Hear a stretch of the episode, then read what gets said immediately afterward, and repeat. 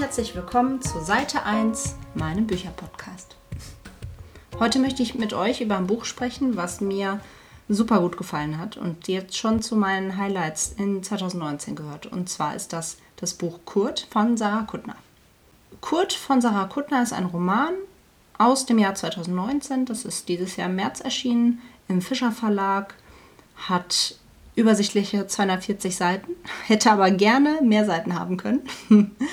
und, und ist kein Teil einer Reihe, sondern ein Einzelband. Der erste Satz. Kurt hat winzige Augen.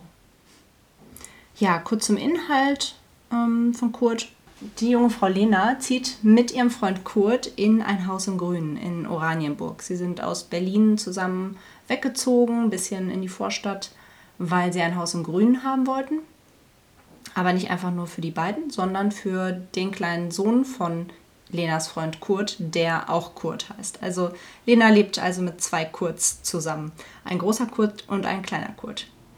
Lena lebt also auch mit dem kleinen Kurt zusammen, der gar nicht ihr Sohn ist, sondern nur der Sohn ihres Freundes. Und das birgt natürlich einige Probleme für sie oder einige, ha, nicht wirklich Probleme, aber einige schwierige Situationen. Lena hat sich bis zu dem Moment, wo sie mit den beiden Kurz zusammenzieht, auch noch nie so wirklich damit beschäftigt, wie es wäre, Mutter zu sein. Musste sie auch bisher noch nicht. Aber dadurch, dass der kleine Kurt jetzt häufig zu Besuch ist oder immer mal die Wochenenden dort verbringt, ist sie quasi gezwungen, sich mit der Mutterrolle so ein bisschen auseinanderzusetzen. Es gibt ja auch eine Mutter von dem kleinen Kurt. Das ist die Ex-Freundin von dem großen Kurt. Und ähm, deswegen muss Lena keine Mutterentscheidungen treffen. Aber wenn der kleine Kurt zu Besuch ist, dann ist sie natürlich trotzdem damit konfrontiert, plötzlich Entscheidungen im Alltag zu treffen. Sie muss eine Erwachsene sein, die eine Mutterrolle einnimmt, auch wenn sie keine Mutter ist. Und da ist vor allem das Konfliktpotenzial, dass sie sich oft fragt, wie weit darf sie gehen. Sie fragt sich zum Beispiel, darf sie das Kind erziehen? Darf sie ihn wie einen Sohn behandeln? Oder ist das schon übergriffig? Sie versucht ein bisschen die Mutterrolle einzunehmen für die Zeit, wo der kleine Kurt zu Besuch ist, aber sie will natürlich nicht die wirkliche Mutter verdrängen oder sie ausspielen. Das will sie absolut nicht. Sie will einfach nur Lena sein. Und die Mutterrolle ist quasi ein zentraler Bestandteil des, des Buchs. Allerdings ändert sich das, weil der kleine Kurt leider bei einem Unfall stirbt. Das war mir auch beim Lesen schon vorher klar, aber ich hatte es so ein bisschen verdrängt, weil es natürlich kein besonders schönes Ereignis ist. Auch nicht, wenn man es liest. Ja, der kleine Kurt stirbt bei einem Unfall. Es ist ein tragischer Unfall, wofür auch niemand so wirklich was kann. Und deswegen ist auf jeden Fall der Aspekt Schuld ziemlich ausgeklammert in dem Buch, was ich auch sehr richtig finde. Bei so einem tragischen Unfall ist niemand schuld. Das finde ich auch gut, dass das nicht so thematisiert wird. Nichtsdestotrotz wird natürlich die Familie mit einem Schlag auseinandergerissen. Alle fallen in ein schwarzes Loch der Trauer, vor allem der Vater vom kleinen Kurt, also der große Kurt, der wird nie wieder Blödsinn machen, Lena kann nie wieder im Garten Blumen mit ihm pflanzen. Nie wieder können sie sich gegenseitig nerven, sich miteinander freuen oder weinen. Kurt hat es ganz schön in sich. Die Geschichte um den kleinen Jungen, der plötzlich aus dem Leben gerissen wird, ist tragisch und gleichzeitig aber auch schön. Äh, wie das geht, habe ich mir vor dem Buch auch nicht vorstellen können. Aber Sarah Kuttner hat so viel Feingefühl für emotionale Geschichten. Sie schafft es einfach genau den schmalen Grad zwischen Trauer und Humor zu meistern. Das schafft sie immer wieder in all ihren Büchern, die ich bisher von ihr gelesen habe, aber in Kurt hat mich das ganz besonders emotional getroffen. Obwohl die Geschichte so eine Schwere hat, einfach durch den Tod und die Trauer, schafft Sarah Kuttner es auch hier wieder eine absolute Leichtigkeit in das Buch zu bringen. Mit viel Witz, Humor ist sowieso das, was ich an Sarah Kuttner total liebe. Und selbst bei so einem schlimmen Thema schafft sie es, dass der Roman trotzdem witzig ist. Finde ich sehr bewundernswert. Dieser Humor, obwohl man so sehr in der Trauer steckt, zeigt, dass das Leben auch in schlimmen Zeiten schöne Seiten hat und dass man auch die schönen und witzigen Momente leben darf. Dass man sich daran erinnern darf, dass man Spaß hatte mit dem Verstorbenen und dass es schöne Zeiten gab und man nicht nur in einem Loch der Trauer versinken muss.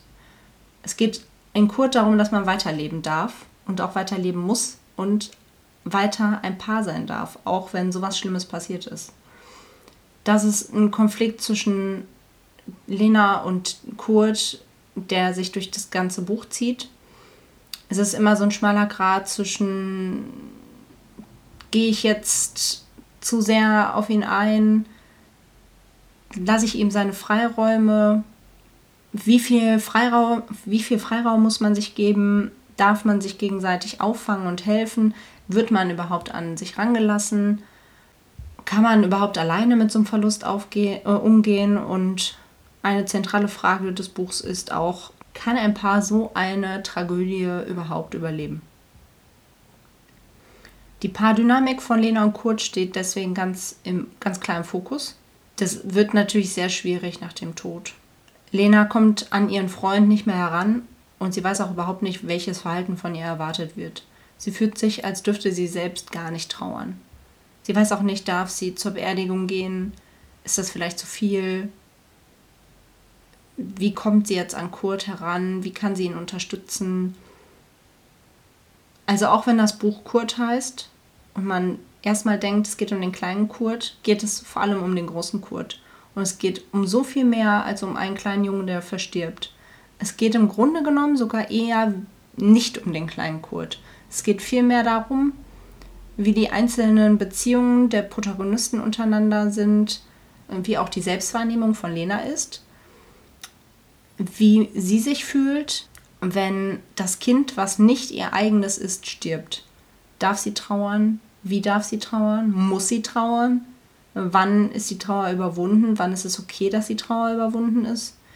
Wie fühlt man sich auch, wenn der Partner in tiefer Trauer steckt?